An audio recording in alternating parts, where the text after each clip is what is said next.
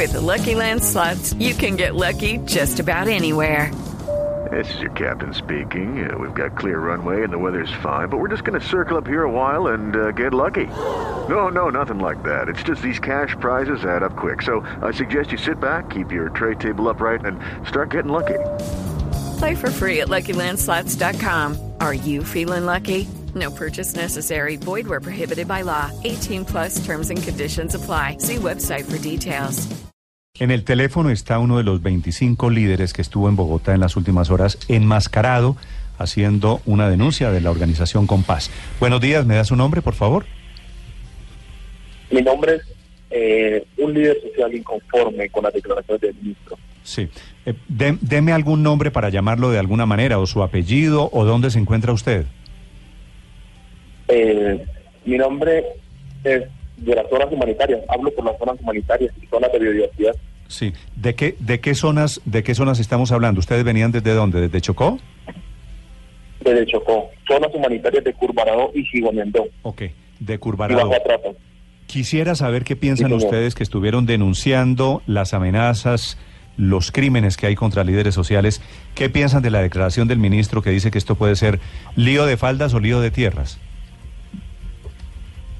Eh, es, de- es desafortunado, es salido de contexto, es lamentable, es una es un total insulto, total insulto a la memoria de nuestras víctimas, porque recordemos que no solo son estos dos últimos compañeros caídos, sino que van más de 120 muertos en el Curvarado y Gigomendó y bajo atrato. Entonces, eh, estaría justificando, estaría justificando el asesinato, de- tergiversando la información, tergiversando la realidad. Sí. Eso, de eso pensamos nosotros y es nuestra voz inconforme. En Chocó, ¿quién cree usted está detrás de los asesinatos? Es más que claro, mucho más que claro.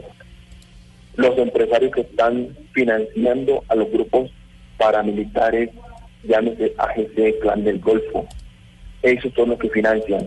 Los determinadores son unos, pero los intelectuales son los empresarios.